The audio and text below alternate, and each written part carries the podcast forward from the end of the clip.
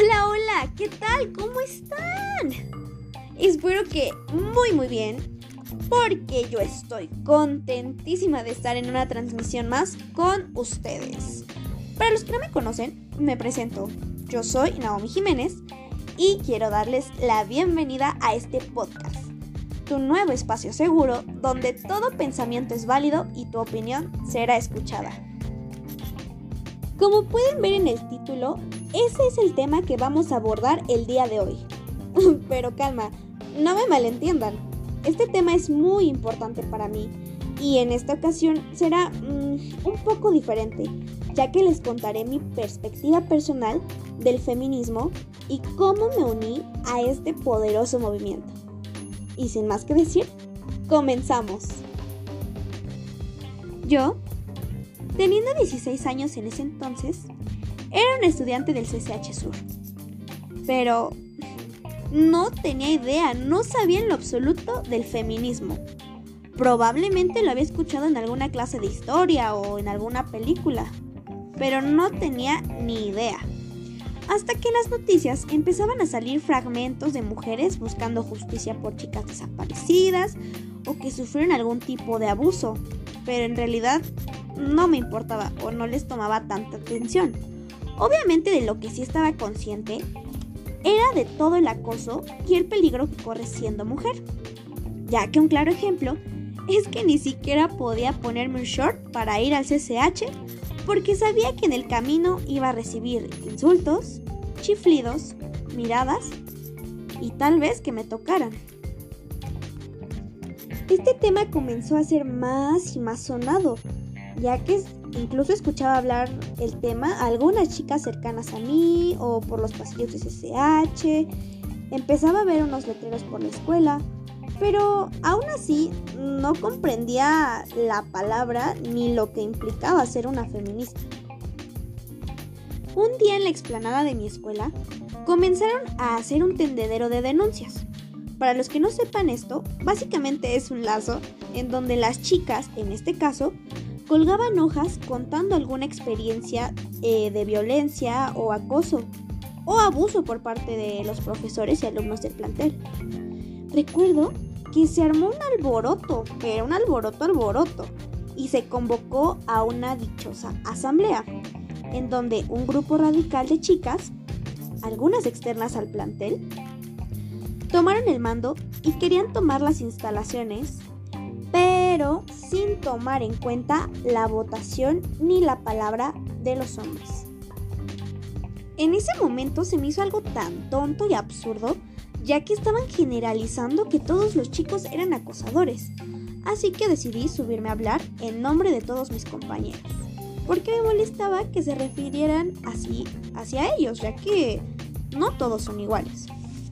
Después de varias asambleas, muy largas por cierto, lograron tomar el plantel y comenzó un paro indefinido, en donde este grupo aprovechó para destruir la escuela.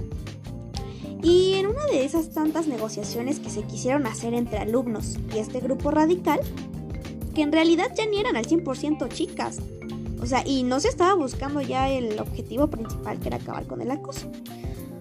Bueno, entre una de tantas negociaciones, me logré infiltrar con mis amigas eh, dentro del plantel para ver qué es lo que estaba sucediendo eh, pues en este grupo.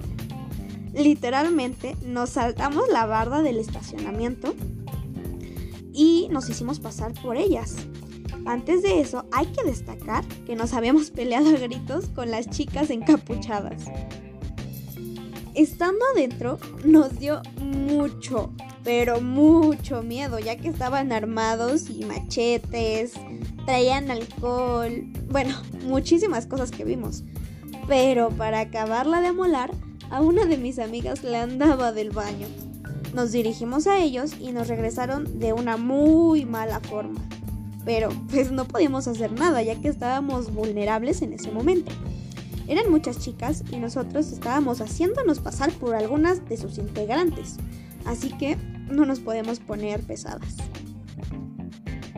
Cuando encontramos un baño más accesible, una chica encapuchada me tomó por la muñeca y agresivamente me dijo que no podía pasar, Y eso, la verdad, la verdad, a mí me molestó muchísimo, porque me agarró muy fuerte y feo. Si tan solo lo hubiera dicho, pues yo entendía. Pero como no fue así, le arrebaté la mano, me paré derecha y le dije que no me tocara. Mi mejor amiga, al ver esta acción, actuó y también se le puso a la chica encapuchada, pero al ver esta acción solo se retiró. Creo que le dio un poco de miedo. Lo gracioso fue que cuando salió mi amiga del baño, ella como si nada, y nosotras casi casi peleándonos por su esfínter. Afortunadamente, logramos salir ilesas y caminamos para nuestras casas, platicando y llevándonos una muy mala impresión del feminismo y de las feminazis, como en su momento las llamamos, ya que era muy normal llamarlas así entre todos los alumnos. Llegando con mis padres les conté todo, obviamente omitiendo las partes ilegales y de que me salté la barda y todo, porque incluso salimos en las noticias. Bueno, mientras comíamos estábamos viendo la televisión y las noticias estaban llenas de protestas y del famoso Día sin Mujeres, el cual estaba próximo a ser. Al igual que puros videos de mujeres eh, rompiendo y pintando, destruyendo, eh, dañando los monumentos y protestando. Mientras nosotros en la mesa se hicieron llegar los comentarios llamándolas locas y delincuentes buenas para nada. Y entre ello apareció mi comentario. ¿Feminista? ¿Yo?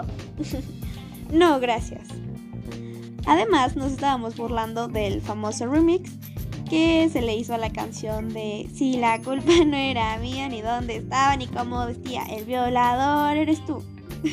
en su momento me dio mucha gracia y se me hizo muy pegajosa. Ay, pero qué equivocada estaba. No sabía que todo eso estaba a punto de cambiar.